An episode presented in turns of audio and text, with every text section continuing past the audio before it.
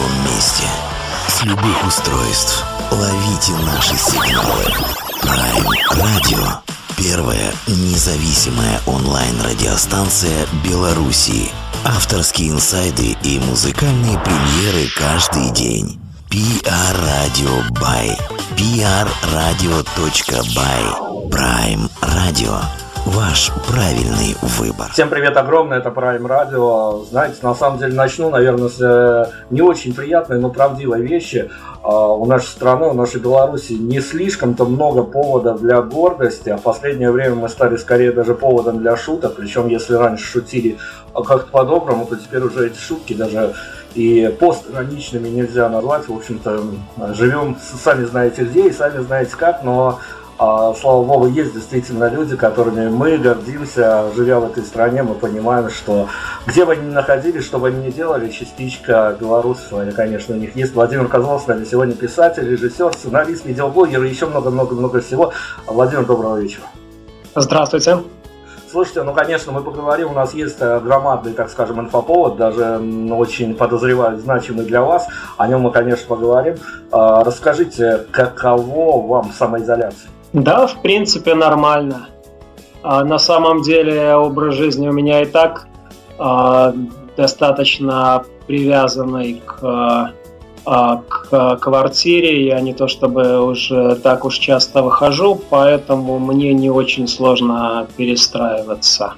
Ясно, что если это затянется надолго, тогда уже может, э, могут возникнуть сложности. А пока как-то так, более-менее справляюсь. Насколько сложно вам смотреть в сторону Беларуси, ведь медиаповестка никуда не убежала, и насколько у вас есть понимание того, что мы все тут вот на этой самой территории богоспасаемой переживаем? Мне кажется, сейчас вообще во всем мире происходит э, а, что-то такое абсолютно иррациональное – сюрреалистическое.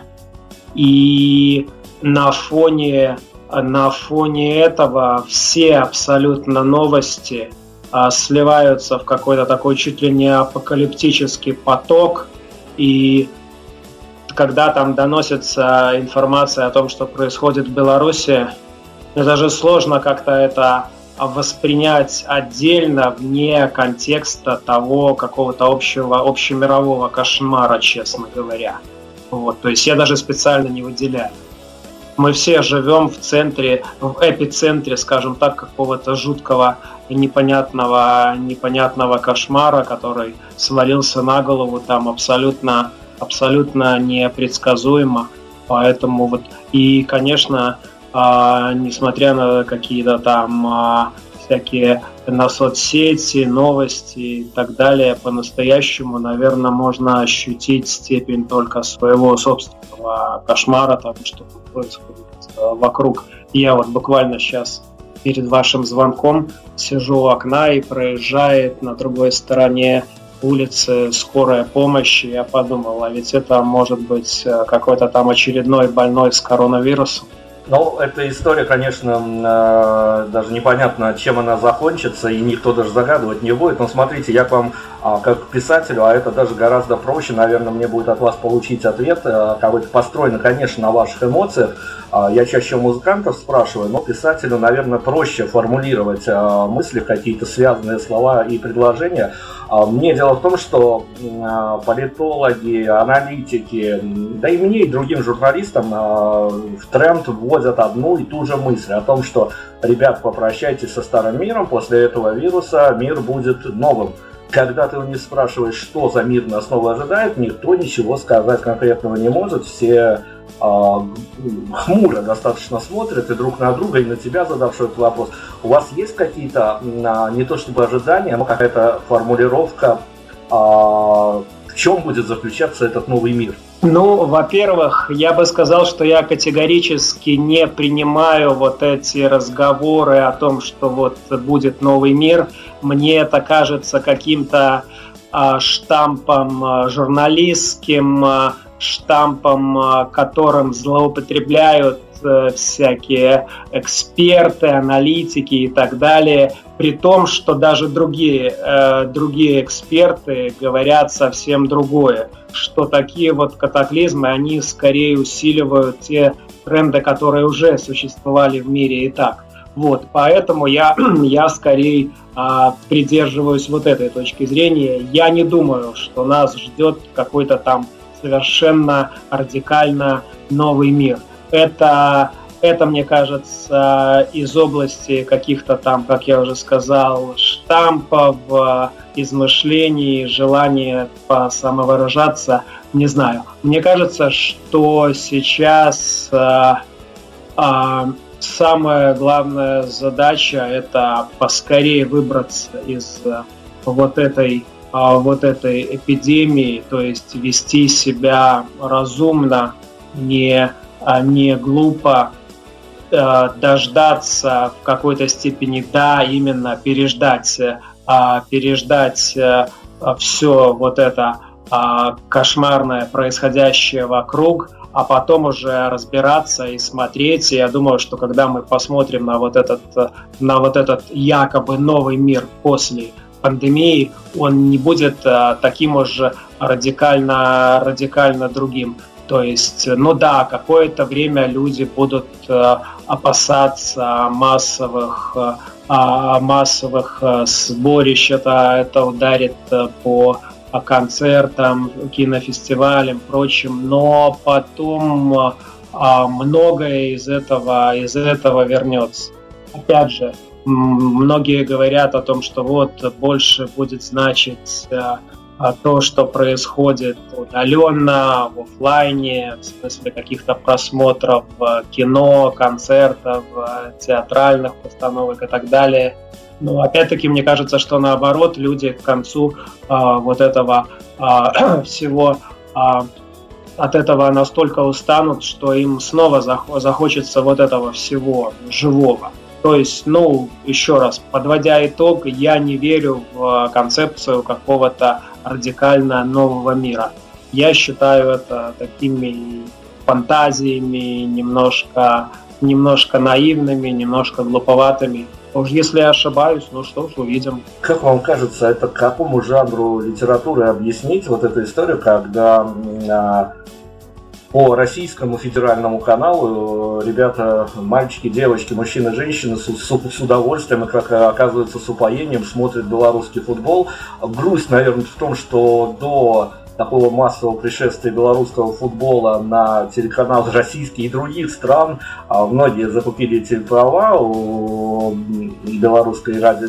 телерадиокомпании, но до этого времени могилевские команды вылетели в низшие дивизионы. А, слушайте, ну это какой-то символизм, когда белорусский футбол единственный в Европе а, можно спокойно сидя себе смотреть по российским федеральным каналам. Для меня это не символизм, а некая можно сказать, невезение, потому что я тоже смотрю белорусский футбол за неимением какого-либо другого, но, как вы верно сказали, Могилевской команды, к сожалению, нет. Она умудрилась э, два сезона подряд вылететь из высшей лиги, и поэтому вот, э, когда представилась возможность посмотреть белорусский футбол, команду, за которую, наверное, мне за которой мне, наверное, интереснее всего было бы следить, за которую я бы болел, я видеть не могу. Вот. Ну, такая трагикомедия, если подыскивать жанр. Хорошо, давайте тогда к повестке дня нашей. 18 апреля в субботу э, вы тоже, э, ну, я не знаю, опять-таки, это, это не тренд, потому что это отдельно взятая история. Музыканты в онлайне теперь практически ни дня без концерта нет. Теперь можно э, сидеть как в каком-то действительно мире будущего, щелкать а, по разным соцсетям ссылочки и попадать, не выходя из дома, на виртуальные площадки концертные, причем площадки в основном это кухни и тому подобное. В общем, вернулись мы в какие-то доисторические времена с э, музыкальной индустрией. А, вы выходите в онлайн, э, будет э, онлайн-премьера вашего вот опять-таки, сейчас вот как мне характеризовать, ведь э, фильм датирован 2019, я мог бы сказать, что вашего нового фильма, но у вас же на подходе фильм, который датирован 2020 годом, вот с Владимиром Козловым такие казусы случаются в медийной повестке дня. А, скажите, как, как я должен представить этот фильм? Ну, можно сказ- сказать, что это последний на сегодняшний день вышедший ну, не самая лучшая формулировка, но, наверное, так. Ну, я просто, наверное, а, должен э, пояснить, как так получилось, что два фильма практически один за другим, потому что я надеюсь, что как раз-таки вот этой осенью в Минске и, может быть, в других городах Беларуси будет э, премьера уже следующего моего фильма, причем надеюсь, что удастся все-таки какую-то офлайновую премьеру провести, тем более, что это фильм, первый мой фильм, который вот российско-белорусский. А, но сегодня говорим о последнем на сегодня вышедшем уже фильме «Как мы захотим», а новый фильм называется «Три товарища», ну, чтобы уже так пояснить их, как-то разделить, и чтобы не было путаницы. Давайте, чтобы не отвлекаться, буквально пару слов о трех товарищах, потому что я думаю, что, может быть, нам удастся конкретнее поговорить а, ближе к запуску всего этого процесса а, по прокату картины, ну, прокат, опять-таки, скорее, закрытые показы, мы понимаем, в какой реальности мы живем. Смотрите, э, «Три товарища» — это, ну, наш, наш народ, российский народ, в общем, ментальность такова, что есть некие стереотипы, это сразу отсылка к ремарку, и э, если стереотипами какими-то мыслить, и тут э, стоит покопаться в этой истории, это э, такая с вашей же подачи, с вашего акцентирования, это прямо, а, что называется, такая современная визуализация ваших а, гениальных губников. И тут вот накладывается одно на другое. В общем-то, а людям со своим посылом, привыкшим э, мыслить категориями, стереотипами, а, вы не опасаетесь или опасаетесь, или есть у вас какие-то другие мысли по поводу трех товарищей, потому что когда там а, только а, смотришь трейлер, э, который в открытом доступе находится, в общем-то, понимаешь, что кино будет как, как минимум жестким. А, да, кино, кино будет жестким, оно уже есть жесткое, и, конечно, название, оно а, в нем присутствует а, какой-то такой сарказм, вот, потому что, условно говоря, ну, это такой, может, даже анти-ремарк, при том, что я в свое время очень любил э, книги этого автора, но говоря о современной реальности, такой капиталистическо-офисно-консюмеристской, применять, э, применять к этому какие-то такие вот ассоциации с прошлого – можно только с каким-то вот э, сарказмом. А что касается того, как фильм воспримут, ну, я не думаю, я не очень э, над этим задумываюсь, я не очень этого не очень этого боюсь. Ну, возможно, допускаю такие казусы, что кто-то подумает, что это какая-то там современная экранизация книги Ремарка, где герои перенесены в наше время. Ну, человек ошибется, но идет не по адресу. Ну, такое бывает, что поделать. Хорошо, давайте тогда, чтобы переключились мы на, на премьерную вашу историю, которая у нас по поводом главным, но я вам задам, наверное, сакральный вопрос – не знаю, насколько вам а, понравится на него отвечать, но опять-таки это как раз таки предыстория, а, с которой я подъехал к трем товарищам. Как вам кажется, как законодателю мод в данном жанре, почему мы проживаем, меняется практически все, реальность, повестка дня, медийная повестка дня. Ну, разве что ни в нашей стране, ни в России не меняются президенты, ну да бог бы с ними.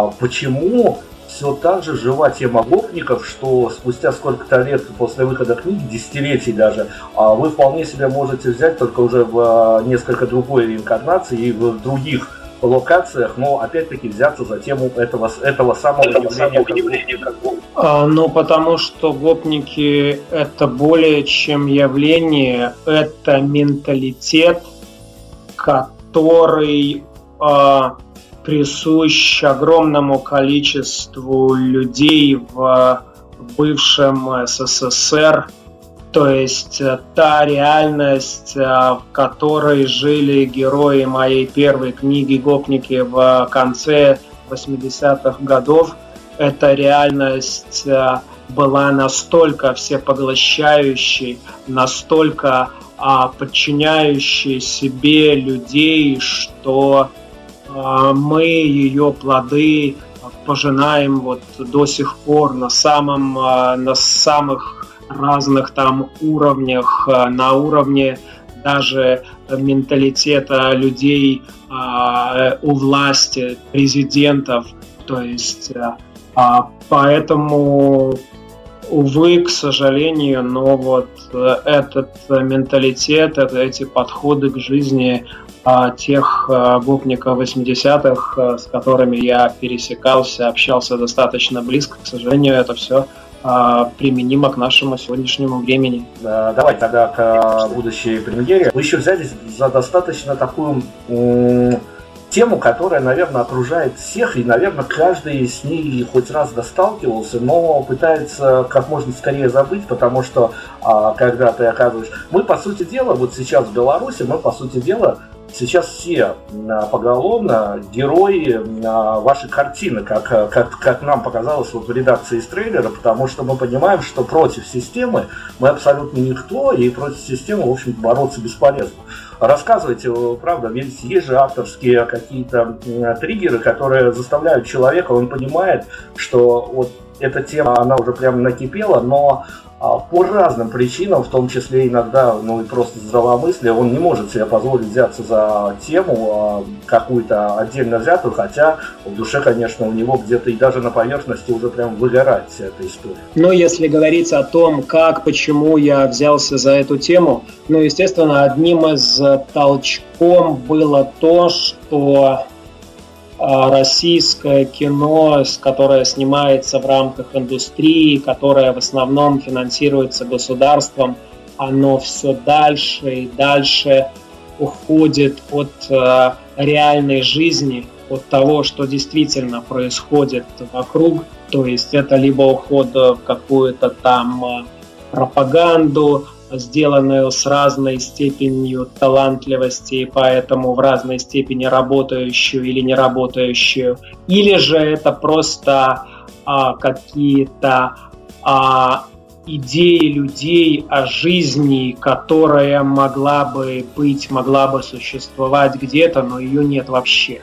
Вот. И поэтому а, я, конечно, давно задумывался об этом, о о взаимоотношениях а, а, обычного простого человека и власти.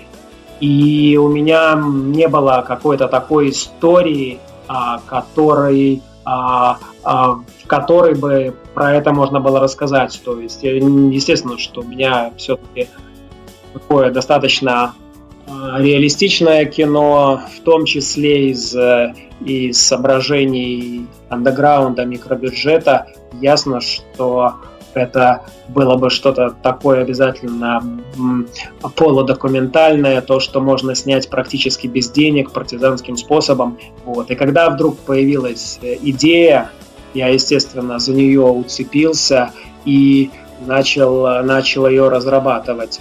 Есть обычная парень и девушка приходят, э, приходят на концерт, э, сталкиваются там с ментовским произволом. В результате у них возникают проблемы, которые они пытаются решить. И, конечно, это э, в идеале я хотел бы, чтобы этот фильм воспринимали не как какую-то узкую историю. То есть у меня даже, кстати, узкая история, это же не просто так. Я помню, что на этапе работы над фильмом я показал рабочую версию одному крутому большому российскому продюсеру в надежде, что, может быть, он как-то поможет э, с финансированием постпродакшн.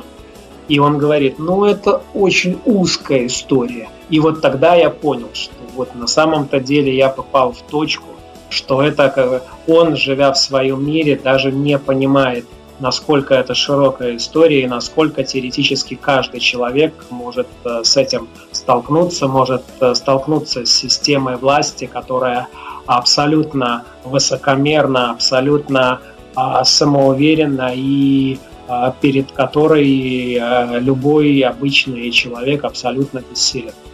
Ну, Владимир, ведь э, на самом деле э, понятно, что э, мы вот не раскрываем не, не полностью сюжета, мы держим интригу. Интрига это всегда веселее даже и гораздо симпатичнее, чем любые инсайды, пусть даже авторские, потому что нам надо все-таки а, чем больше сохранить тайну относительно того, что смогут увидеть в течение суток. Я сразу говорю, что в течение суток будет, будет фильм доступен. А, но изначально ведь э, и в Беларуси, и в России, ну, в этих странах, где ментальность, в общем-то, одна и та же, по большому счету, это, это история без шансов, это история, любая история столкновения с властью, она про проигрышная и понятно с чьей стороны. Есть единственный шанс только во всех этих историях, когда люди находят э, некие свои понимания и сами встраиваются в эту систему, вот это единственный шанс, договориться только добиться какого-то хотя бы результата. Расскажите мне, пожалуйста, у меня в связи с именно с вот такой позицией есть к вам вопрос, который, а, честно, меня просто удивляет и поражает ваша... Где вы находите мотивацию, чтобы оставаться вот тем самым честным парнем, который пишет честные книги, снимает честное кино, хотя вот эти вот э, моралисты и тому подобное, они же год от года говорят, что ну все это грязь, это даже не контркультуры и тому подобное. Вы все это слышите, вы все это понимаете, вы видите вживую этих людей и все равно продолжаете гнуть свою линию. Отчасти это то, что вы сказали, оно и стимулирует. То есть это не единственный фактор, но он тоже, а, он тоже а, стимулирует, подталкивает, потому что когда я вижу, что а, есть э, какое-то большинство которая утверждает, что вот э, такого не должно быть, э, такое кино не нужно или там такие книги не нужны, то это подталкивает э, э, делать и продолжать э, утверждать э, то, что то, что ты делаешь, свои какие-то идеи, а у меня в этом смысле, ну, мне может быть в этом смысле проще, потому что у меня изначально был такой достаточно андеграундный подход. Я понимал, что то, что я буду делать, это будет для какого-то очень ограниченного круга людей. То есть э, это не предназначено для широких масс, и поэтому поэтому у меня нет э, какого-то, там нет никаких иллюзий и, соответственно, разочарований. Я делаю, делаю то, что э, то, что мне кажется важным, правильным в этот момент. Э, рассказываю те истории, которые, с одной стороны, ну, мои, которые, мне кажется, я могу рассказать, а рассказать так, как их рассказать нужно. И, с другой стороны, это истории, которые, ну, все-таки, наверное, друг, э, другой человек э, не расскажет. Вот. И, собственно, вопрос мотивации я даже до, до конца на него не, не могу ответить, потому что да, вот есть такая реакция на зло поперек, вот вы там а, вы этого и не хотите, не понимаете, я все равно буду продолжать это делать. Да, это какая-то такая панковская а, протестная мотивация, она все равно существует. А в остальном, ну, лишь, наверное, желание, желание рассказать а, э, историю, а, реакция на то, что происходит вокруг, и реакция на то, что вот эта окружающая реальность в а, книгах, в фильмах, она не отражается той степени, в какой, в какой этого бы хотелось. Ну, давайте не будем лукавить, все-таки по белорусским меркам мы понимаем, что вы сделали шикарную медиа-карьеру, вы очень значимый, значимый персонаж для тех людей, которые даже за пределами Беларуси, по Беларуси отслеживают выходцев из этой самой страны. И вот смотрите, если писательская история, как ваша в частности, так и в общем, это по большому счету такая история внутренней миграции, когда ты можешь не покидать одной отдельно взятой локации, работая над книгой, а можешь запереться там, а, самоизолироваться или просто изолироваться, то режиссерская, режиссерская история это уже, конечно, наружу, это общение, это э, кастинги в более удачных случаях еще и питчинги, если а, какой-то где-то какой-то бюджет приваривает. Но вот а, самая большая, не то что проблема, а самые большие трудности, понятно, что вы сейчас э, можете, ну, наверное, в ближайших два часа говорить, что какие трудности у авторского кино, еще и андеграундного кино, но самая большая трудность это э, скорее действительно бюджет, техника или все-таки э, человеческий фактор, когда герой в голове придуман, а приходится искать персонажей, которые видно еще и отыграли. А вы знаете, это наверное, и не то, ни другое, ни третье. Самое сложное – это донести фильм до зрителя потому что вы правильно а, сказали в начале вопроса, что вот а, есть литература, а, что м, есть нечто более камерное, есть кино, это уже совсем другое, даже для меня противоположное. В этом смысле для меня кино как-то уравновешивает а, литературу как нечто совсем другое, но кино, оно кроме того, что сам процесс съемки, работы над фильмом предполагает а, достаточно большое количество людей, но все-таки и кино и предполагает более широкую аудиторию, даже если это аудитория авторского, аудитория андеграундного кино, все равно она а, должна по логике быть а, несколько шире и донести, а, донести фильм до более широкой аудитории, чем те люди, которые знают меня как писателя, как автора первых фильмов, которые следят за тем, что я делаю и интересуются, это достаточно сложно.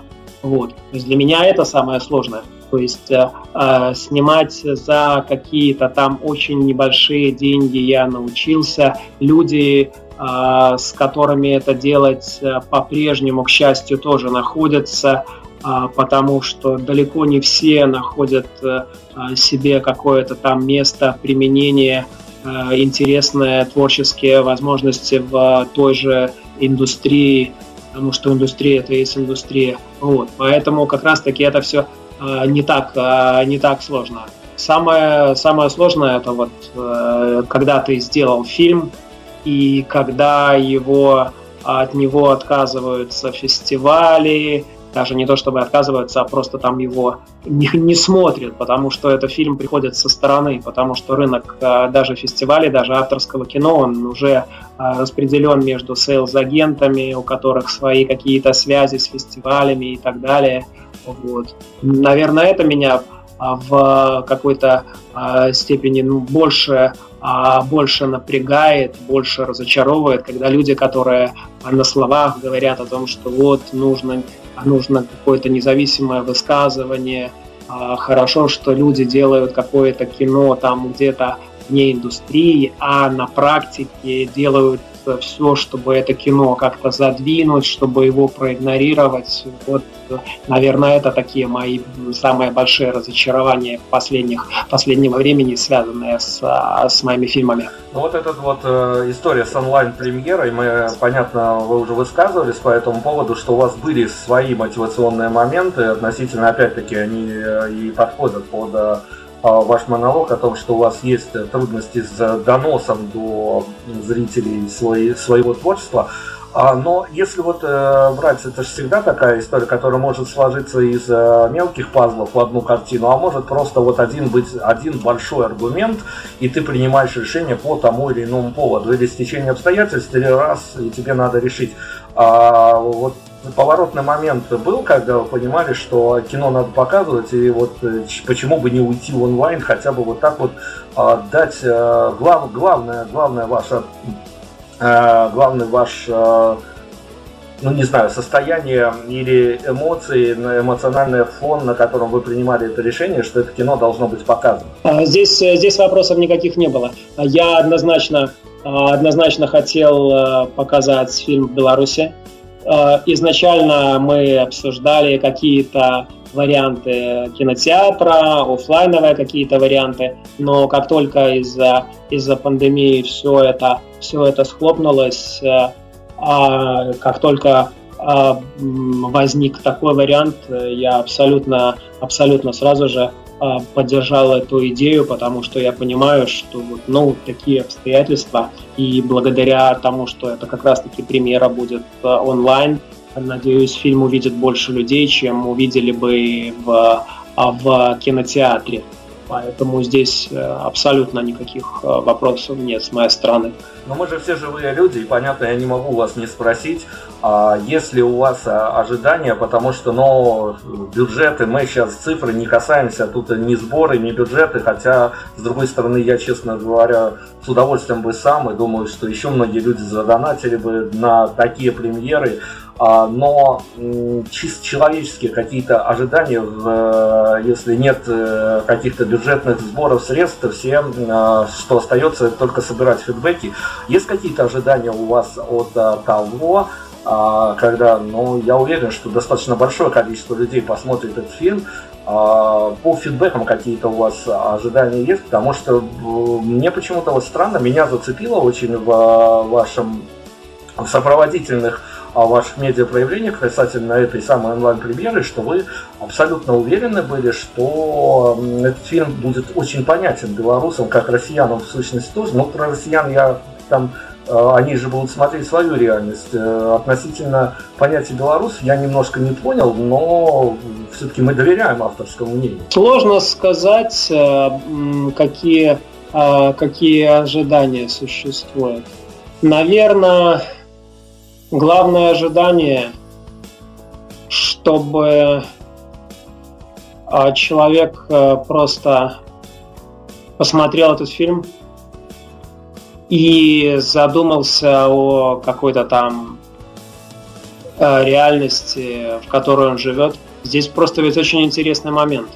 Из-за пандемии можно сказать, что вот э, наша реальность, она находится немножко на паузе. То есть здесь есть какие-то свои моменты, свои нюансы, связанные уже с, именно с а, коронавирусом, с пандемией, с тем, как а, на, а, на это реагируют, в том и на уровне общества, и на уровне государства, но это немножко другое, это какая-то особая чрезвычайная ситуация. А вот именно возможность посмотреть назад, вот, посмотреть на то, а, на ту реальность, а, в которой мы вот до этого самого момента, до того, как нам все поставили на паузу, жили, а задуматься об, об этой реальности. Может быть, что-то что новое для себя, для себя решить, э, что-то новое для себя понять. Вот. Это, наверное, наверное, именно максимум того, что я ожидаю, потому что я ни в коем случае не, не пытаюсь как-то дидактически воздействовать своими фильмами, что-то там, а, что-то там людям сказать, какие-то конкретные, а, конкретные идеи, конкретные месседжи донести. Мне кажется, это неправильным. Мне кажется, что фильм а, авторское кино, по крайней мере, должен скорее задавать вопросы, подталкивать э, людей к тому, чтобы они задали какие-то вопросы сами себе, а не давать ответы. Ответы Ответов на многие как раз таки вопросы, к сожалению, нет. Но их может быть для себя какой-то своей, для какой-то своей собственной ситуации человек сможет найти. Не совсем, конечно, представляю, какой бы это мог быть идеальный мир, но в вашем понимании, а, в вашем а, где-то внутреннем пространстве вы можете себе представить, чтобы когда что-то произошло, и что это могло бы быть, чтобы мы а, почитатели вашего творчества поняли и когда-то увидели, вернее даже, а, я не знаю, литературное произведение, либо киношная история, а, что вдруг ни с того ни с сего что-то настолько изменилось, что Владимир Козлов взял, да и занялся, что называется, оптимистической повесткой дня и выпустил что-то совершенно а, оптимизм, конечно, он тоже разный бывает, но абсолютно э, стопроцентно противоположную историю, которая относительно тех, тех, что он делал ранее. Я не могу себе это представить, потому что а, любое, любая реальность, она многозначна. У нее разные стороны, все равно светлое, светлое, темное – какие-то там полутона и э, оптими, какую-то оптимистичную историю придумать э, из-за каких-то радикальных, радикальных изменений в жизни, в реальности, я не думаю, что я смог бы. такая история мог, может возникнуть сама по себе, в принципе, потому что, ну, я не воспринимаю а, жизнь уже настолько пессимистично. Другое дело, что да, я, меня, а, меня притягивают а, какие-то те моменты, которые, которые, меня не нравятся, которые мне не нравятся, которые меня пугают, которые меня напрягают, и поэтому я хочу о них говорить. Но если меня привлечет э, что-то что крайне ну, вообще противоположное, это будет э, чем-то спонтанным. Это не будет, это не будет связано с тем, что что-то изменится. Вас э, порой да накрывает дискомфорт того, что вы сами-то понимаете, что у вас фактор роста для вас налицо, а слушатели, зрители, читатели, в общем-то, ну не то что не догоняют в хорошем смысле этого слова, ну ладно, не догоняют просто вас, а, что вы, вы понимаете, что вы идете, а аудитория, в общем-то, остается на месте. Нет, у меня нет такого ощущения. А, судя по, по реакции, по каким-то комментариям, а, Просто есть какая-то ну, небольшая аудитория, наверное, на которую я а, на которую я рассчитываю, на понимание которой надеюсь. Она, да, это абсолютно врубающаяся аудитория. А есть люди, ну, они, они просто случайно попадают, они живут в каком-то другом мире, ну, как я это называю, ошибаются адресом. То есть им это все однозначно, однозначно не близко. Вот нет, с тем, что где-то там а, а, я опережаю аудиторию, нет, с таким не сталкивался, я так на это не смотрю. Мне кажется, что всегда а, находятся люди, с которыми мы оказываемся, ну, где-то там на на одной волне, на одном уровне понимания этого. Ясно, что количество этих э, людей может быть небольшим, но, но пусть, э, пусть будет так, да. С вашим участием э, громкие проекты и эм, ну, последний, наверное, это вот, э, которому вы посвятили достаточно много времени, это участие в жюри Нацбеста. Это такая, для не знающих, возможно, скажу, достаточно не попсовая литературная премия. Это не это, это что-то еще настоящее, что осталось в литературе, возможно. А, но смотря на номинантов, смотря на то, чем сейчас занимаются а, ну, надеюсь, думающие, надеюсь, адекватные писатели, а, у вас э, какой-то общий образ э, того, что творится на данный момент в русской, ну, достаточно независимой литературе, он сложился?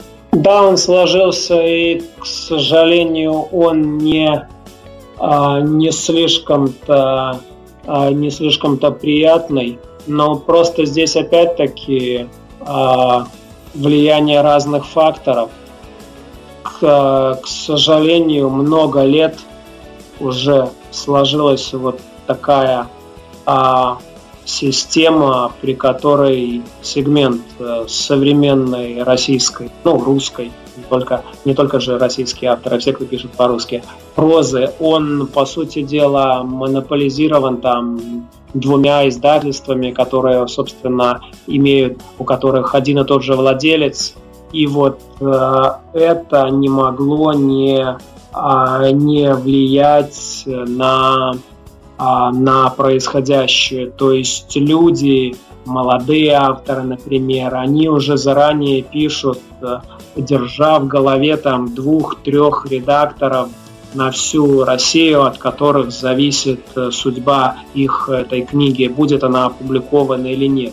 И вот это существовало несколько лет, и, естественно, плоды этого пожимают, пожинаются сейчас.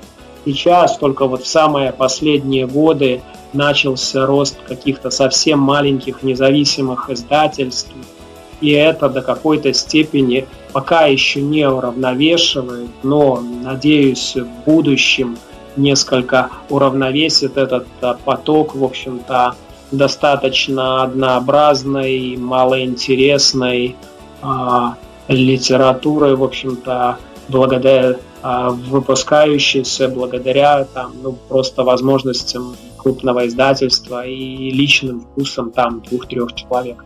Поэтому сейчас э, как раз-таки вот российская проза, она находится в какой-то такой яме, из которой потихоньку она начинает а, начинает выбираться. У меня вот сложилось такое мнение после того, как я прочитал вот это какое-то количество текстов, а какое-то количество просто читать не стал, потому что, ну, понял, что это слишком далеко от меня, чтобы вот уже прочитать э, целую книгу, а еще и потом написать, э, написать на это рецензию. Ну, ясно, что человек, который интересуется, который что-то хочет для себя а, найти более или менее интересное, он, он найдет это и в современной русской прозе, но на мой вкус, то есть э, то, что сейчас происходит, как-то так довольно удручающе.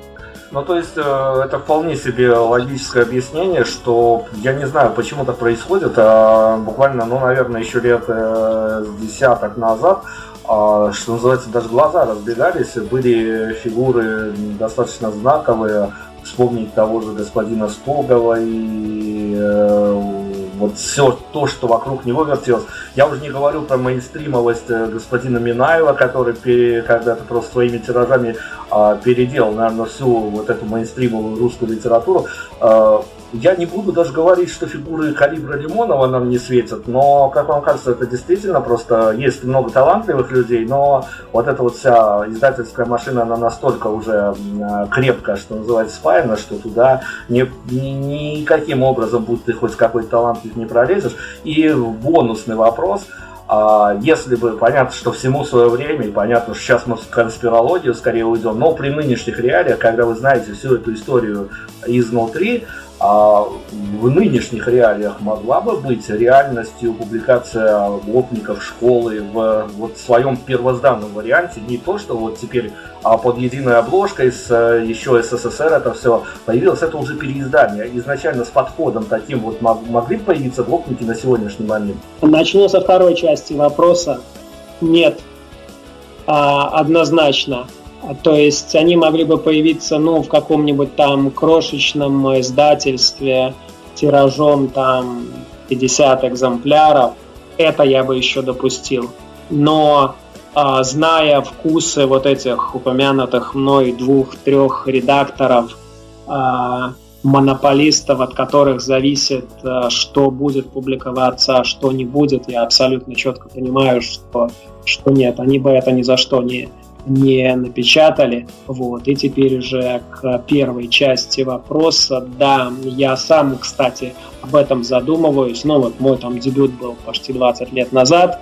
Я задумываюсь вот о ситуации, в которой оказываются сегодня молодые начинающие авторы, которым с одной стороны а, у них есть а, какие-то свои идеи, какой-то свой взгляд на мир, ну и как любому молодому еще начинающему автору им присущи какие-то там а, радикальные, провокационные подходы. И вот, а с другой стороны, они понимают, что если они попытаются это реализовать, то шансов опубликоваться у них будет, э, будет очень мало. И поэтому они вынуждены как-то там, ну, даже, может быть, некоторые а, неосознанно это делают, но подстраиваться под какой-то такой общий а, уровень, а, под те вкусы редакторов, потому что, ну, они понимают, что вот, если этот, этот, этот автор опубликован, значит, наверное, вот, э, может быть, э, так нужно поменять что-то там, вот так развернуть текст, и тогда у меня тоже будет шанс опубликоваться. Вот. Поэтому они в очень таком э, сложном, неприятном положении. Ну и, конечно, э, тексты, как мне кажется, наиболее радикальные, наиболее интересные, провокационные, они либо не доходят вообще никуда, ни до кого, либо публикуются совсем в крошечных э, издательствах, и это достаточно, и это достаточно грустно. Вот. Но, как я уже сказал, что все-таки маленькие издательства, они потихоньку развиваются, набирают ход, и если это как-то будет, а, если это движение продолжится, по крайней мере, там, на каком-то таком некоммерческом независимом уровне будет а, возможность а, публиковаться у людей, которые, ну, там, ни, за что, которых ни за что не опубликуют эти а, крупнейшие издательства АСТ или XMO. Смотрите, есть такая история, журналисты, все, все нынешние журналисты, если они э, достаточно адекватные, они, понятное дело, завидуют одному персонажу, завидуют Юрию Дудю. А бывала ли у вас история, когда вы читали э, какие-то рукописи чужого авторства, и прямо вот вас, э, что называется, по-живому резала в добром, добром таком отношении какая-то белая зависть к одной отдельно взятой главе или, может, одной отдельно взятой фразе, и вы вот думали, вот, вот, вот, вот круто же чувак делает? Честно говоря, нет. А, я на самом деле вот в этом, когда я сейчас читал книги в жюри Нацбеста, я надеялся что-то такое найти. Понимаю, что вкусы у меня ну, достаточно специфические. Я русскую прозу вообще очень мало читаю, практически не читаю. Вот до, до того, как я ее сейчас прочитал огромное количество э, в жюри Нацбеста но там оценить, э, ну, может быть, э, на уровне эстетики э, это могло бы быть не близко, но если бы это было ярко, радикально, провокационно, вот этого я жду. Это, это бы я оценил. Вот. Но, наверное, это еще какая-то такая и традиция, что ли, русской а, русской литературы, то есть а, подражание чему-то там а, прошлому, тому как тому, как писали, условно говоря, там 30, 40, 50 или 100 лет назад, вместо того, чтобы пытаться делать э, что-то там яркое, интересное, свое, не похожее. Могу себе представить э, среднестатистического вашего читателя, потому что, ну, наверное, я могу это спроецировать и на себя, а, так как э, все ваши книжки, что были выпущены тем или иным способом, в разные времена находились и читались, но я скорее не могу представить а, какой-то, ну, такой, конечно, плохая формулировка делать среднюю температуру по палате, но, как вам кажется, а, ваш среднестатистический, и может быть это даже не среднестатистический, а скорее социальный портрет вашего зрителя, он в вашем понимании какой? С этим достаточно сложно, потому что сейчас, грубо говоря, а, аудитория раскололась на две группы. Одну такую очень большую – это зритель а, мейнстрима, ну, то есть, как правило, голливудского кино, блокбастеров, каких-то там российских э, блокбастеров, сделанных по голливудским лекалам. А вторая группа гораздо а, менее, а, гораздо более малочисленная. Это, опять-таки, люди, которые смотрят э, э, всякое авторское, условно там фестивальное кино. И вот эта вторая группа, она абсолютно разношерстная, она абсолютно неоднородная, потому что, ну, условно говоря, в этой категории авторского фестивального кино там столько всего разного. И, ну, и мне, естественно, я скорее, а, а, наверное, рассчитываю на вот эту, на такую вот аудиторию, но с другой стороны как-то ее а, с, сформулировать а, как-то там нарисовать ее портрет я не могу, опять-таки вот э, в силу того, что вот в этом а, условно, условном сегменте авторского кино столько всего, столько всего разного. Вот. Поэтому здесь, э, ну, как, как не банально это прозвучит, но вот э, что-то, ты что-то делаешь в надежде на то, что это а, найдет своего зрителя, но ясно, что ты там пытаешься как-то а, до зрителя донести, а, потому что, ну, чем условно там а, больше людей хотя бы узнают о том, что есть такой фильм, из этого, из этих людей, то какой-то там процент гораздо меньше этот фильм действительно посмотрит. Вот, то есть надежда на то, что э, ты в какую-то там аудиторию попадешь. Давайте еще про аудиторию, буквально пару слов. А, таинство а, онлайн-премьеры, оно еще имеет под собой такой скрытый смысл, может быть даже сакральный смысл, что никто не понимает, кто будет смотреть и Я про ту категорию, которая, ну, я практически уверен, что на его случится эта история. А, ведь э, ваше кино, онлайн-премьеру могут посмотреть и люди, что называется, по ту сторону зла, те же самые силовики. И как вы думаете, что они будут чувствовать? Мы это, мы это понимаем примерно. Мы, э, я и себя причисляю а, скорее к героиням, героям, героиням. А, мы разделяем их э, чувства и эмоции, те, которые для, для, для осмысление судеб которых и построен был фильм. А вот это вот, э, что называется, власть имущие, силовики и прочее, а как вам кажется, что они будут, а это их э, больше убедит еще в их всесилии или и они о чем-то наконец задумываются? Я думаю, что они живут в настолько своем мире, что мы с ними разговариваем просто на разных языках. То есть ясно, что в любой структуре есть люди совершенно разные. Есть, э, а, есть какие-то адекватные люди, которые работают э, в силовых структурах, которые, а, которые работают там, ну, из каких-то там финансовых э, соображений или просто так случилось. Им объяснять ничего не нужно.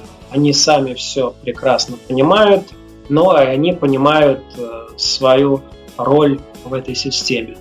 А другая, та часть людей, которая вот э, действительно воспринимает э, себя как власть в самом широком и в каком-то таком неприятном смысле, как возможность э, делать э, все, что угодно, и не быть ограниченным никакими рамками, никакими законами и так далее. Я думаю, ну, что с этими, с этими людьми, к сожалению, а, диалога быть не может, просто разные языки вот подчеркивали о том, что вам всегда легче работать с э, мужскими образами, что называется такая вот пацанская эстетика. Это действительно ваше, и вы, наверное, ну, один из а, главный, по крайней мере, в писательском мире точно, вот проповедника вот этой всей пацанской эстетики, но в а, этой киноленте главная роль все-таки женскому персонажу отведена. Я ничего раскрывать не буду, и вас тоже попрошу по, по, по большому счету ответить на этот вопрос, не вдаваясь в подробности. А в чем самая большая сложность, когда ты э, с понятной тебе эстетические темы слетаешь, в общем-то, в параллельную реальность, когда у тебя главной уже не герой, а героиня? А, это была история с самого начала, можно сказать, женская. И как раз-таки одна из а, причин, а, почему ее хотелось рассказать, в том, что вот вы только что перечислили, что до этого у меня было очень много таких абсолютно мужских историй с, а, с героями с героями-мужчинами. Вот. И как раз-таки сложились э, факторы. Хотелось э, чего-то другого, хотелось от этого отойти. Раз. И с другой стороны, в, этом, в этой конкретной истории а, она выстроилась так, что я понял, что здесь героиней должна быть девушка. И это просто было по-своему очень интересно, потому что вот до этого как-то ну, было другое.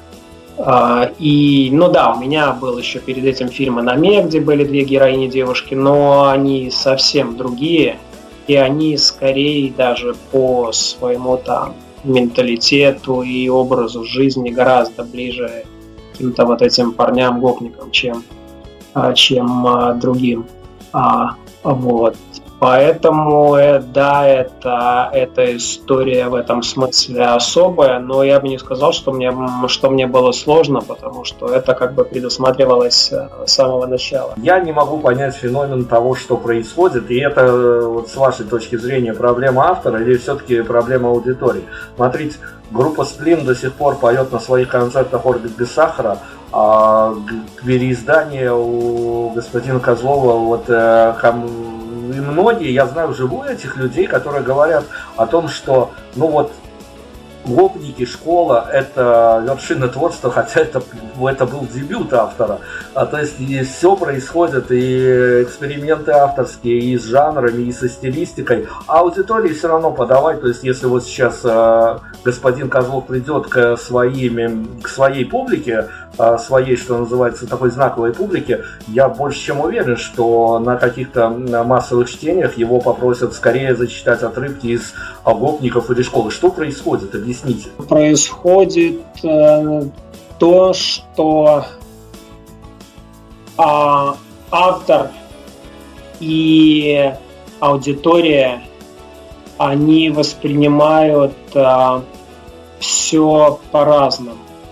То есть, а, опять-таки, если речь не идет о каких-то там коммерческих а, произведениях, сделанных заранее рассчитанных, просчитанных, Э, с помощью каких-то там фокус-групп и так далее, если действительно речь идет о независимом творчестве, о там авторской кино, авторском кино или независимой а, литературе, то здесь а, невозможно предсказать а, реакцию, невозможно предсказать, что будет а, действительно более интересно или менее интересно. Конечно, мне хотелось бы, чтобы, допустим, следующие книги были в не меньшей степени интересны, чем, чем допустим, первые «Гопники. Школа». Но, с другой стороны, я понимаю, что вот, ну, раз складывается так, раз, раз это людям оказалось ближе, раз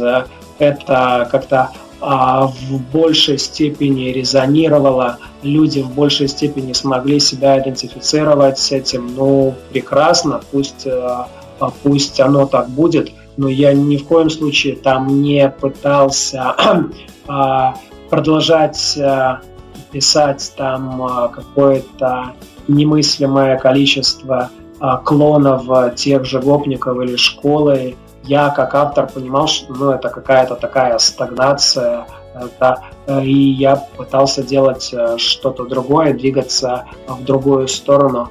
А, насколько это находило отзыв, э, всегда было по-разному. Вот. Но есть еще такая, такой момент принципиальный ну, для любого, я считаю, независимого автора. Ни в коем случае нельзя ориентироваться на, на восприятие того, что ты делаешь публикой.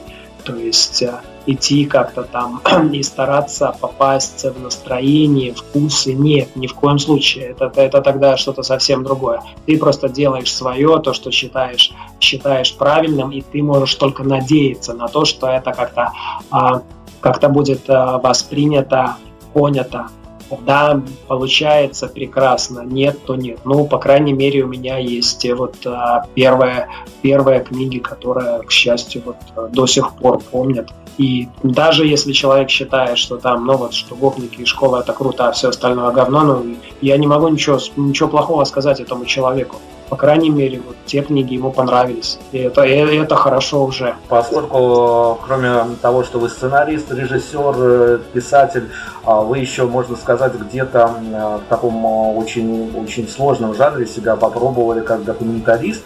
И более того, э, эта вся история с фильмом документальным о гражданской обороне, она сейчас еще и в книгу переросла, и вот в, в этой же книге как раз таки э, собраны фрагменты из интервью, которые брали уже вы, а не у вас. И вот человек, который берет интервью, он же примерно для себя понимает э, свою, может быть, личную концепцию, может, субъективную, но он понимает концепцию, как можно сделать хорошее интервью а потом а, вы оказываетесь по ту сторону баррикад, и уже у вас берут интервью по вашим же поводам, а вас, а, понимая, зная, как должно быть построено а, в идеальном, может быть, мире хорошее интервью, не идеальное, а хорошее, а вас часто напрягают те моменты, когда интервью с вами не совсем удавалось. Я стараюсь э, спокойно к этому относиться.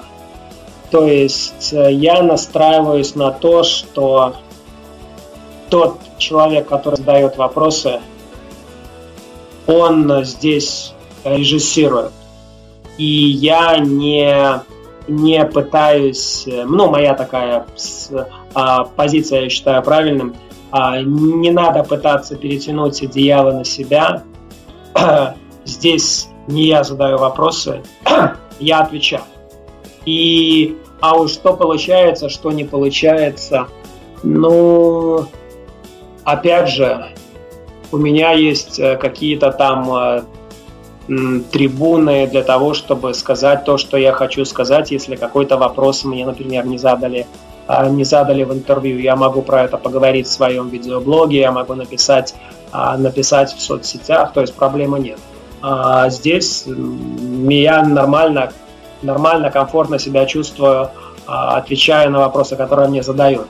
То есть в итоге понравилось, не понравилось, да я не знаю, здесь задача не в том, не в том для меня, чтобы там, мне самому понравилось это интервью пусть оно понравится или, по крайней мере, покажется интересным тому, кто будет э, его читать. А это, опять-таки, с, спрогнозировать достаточно сложно.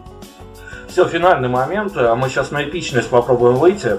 А, смотрите, да, каждому, как бы она расплывчато не звучала, каждому известна формулировка а, американская мечта, у каждого, конечно, свое представление. Как вам кажется, можно ли в какую-то формулу впихнуть понятие э, такое, как белорусская мечта. Понятно, что это может быть история стать э, певицей, добраться до уровня любимой певицы президента и потом отдыхать себе в парламенте местном. Но это такая мейнстримовая история. А если бы вы сочетали, может быть, примеры, спроецировав эту историю на себя, белорусская мечта, она какая, если она вообще есть? В зависимости еще, наверное, от того, а, что имеется в виду? Это мечта некого среднего человека или это мечта человека с какими-то творческими амбициями? Вот, потому что это две, это было бы две разные мечты. Слушайте, но поскольку, давайте, смотрите, мы сейчас перекрестим эти траектории, поскольку вы, а, по крайней мере, в своих дебютах скорее писатель этого самого а, среднего, даже не, может быть и ниже среднего класса, а, давайте вот, мы можем потратить немножко больше времени, и вы нам расскажите, а может мы тогда и поймем главную разницу в мечтаниях, а, так скажем, среднестатистического человека и человека, который обременен еще и творчеством. Ну, человек, обремененный творчеством, он а, это достаточно банально, он, как правило, мечтает э, это творчество, во-первых, донести до максимального количества людей – а во-вторых, э, как-то все-таки на этом а, капитализироваться.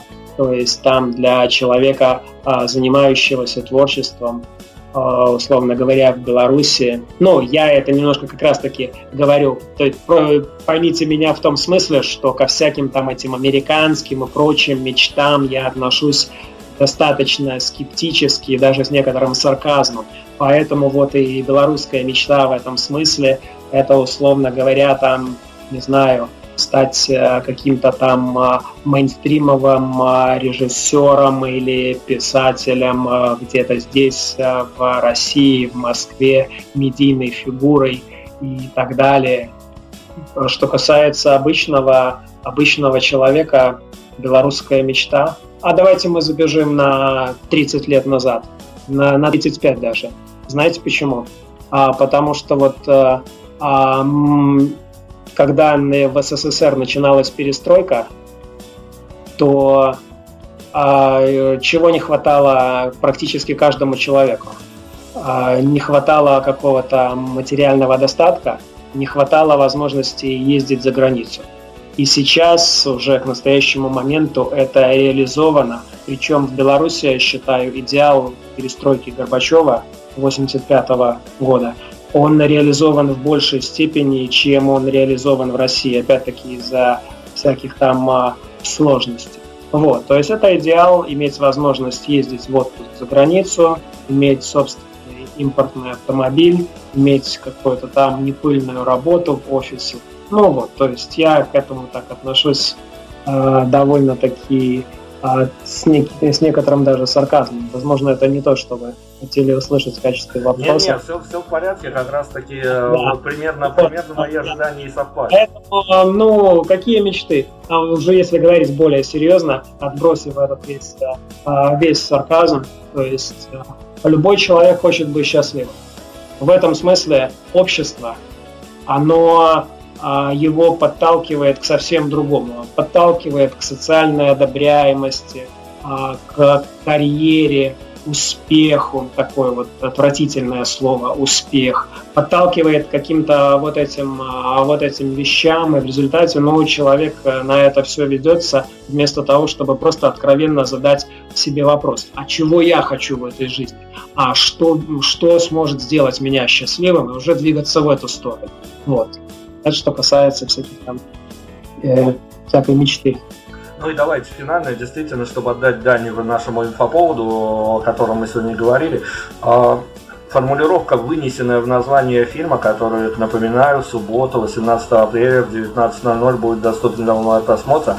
Ее же можно трактовать и как манифест, а можно трактовать и как слабую надежду, что может быть когда-нибудь. А с авторской точки зрения это что? Мы хотим жить, мы хотим жить так, как хотим. Мы хотим, чтобы все было так, как мы захотим, а не так, как навязываете, а не, а не так, как навязываете нам вы. Вы в самом широком смысле, прежде всего, конечно, там вот это же самая власть, с которой герои а, сталкиваются, а, сталкиваются в фильме. И я бы хотел видеть в этом а, какой-то оптимизм, а может быть все действительно будет так, как мы захотим, но, к сожалению, опять-таки не разглашая сюжет э, фильма, здесь э, скорее вот э, надежда такая очень слабенькая. Все, авторские инсайды нам получены, остальное действительно досмотрите, додумайте сами, уважаемые слушатели. Я думаю, что это, как всегда, будет э, живая история, которая тронет, неважно, как, с какими последствиями вы окажетесь после премьеры, но заранее говорю, что это, как всегда, с э, участием нашего сегодняшнего гостя, это, как всегда, будет можно сразу, сто процентов говорить, абсолютно живая, трогающая история. Владимир, спасибо вам огромное, удачи вам, мы ждем, конечно, с нетерпением, потому что это, наверное, уже такая опять-таки отдельно взятая история, помимо, ну, вы заинтриговали, честно говоря, вот этой концепцией офисных гопников, я думаю, что это будет, ну, не то чтобы революция в сознании некоторых людей, но кто-то на себя тоже посмотрит по-другому. В общем, вам хороших идей, хороших актеров, хороших людей, и чтобы все у вас получалось, ну, конечно, удачи. Спасибо, спасибо. Prime Radio. Ваш правильный выбор.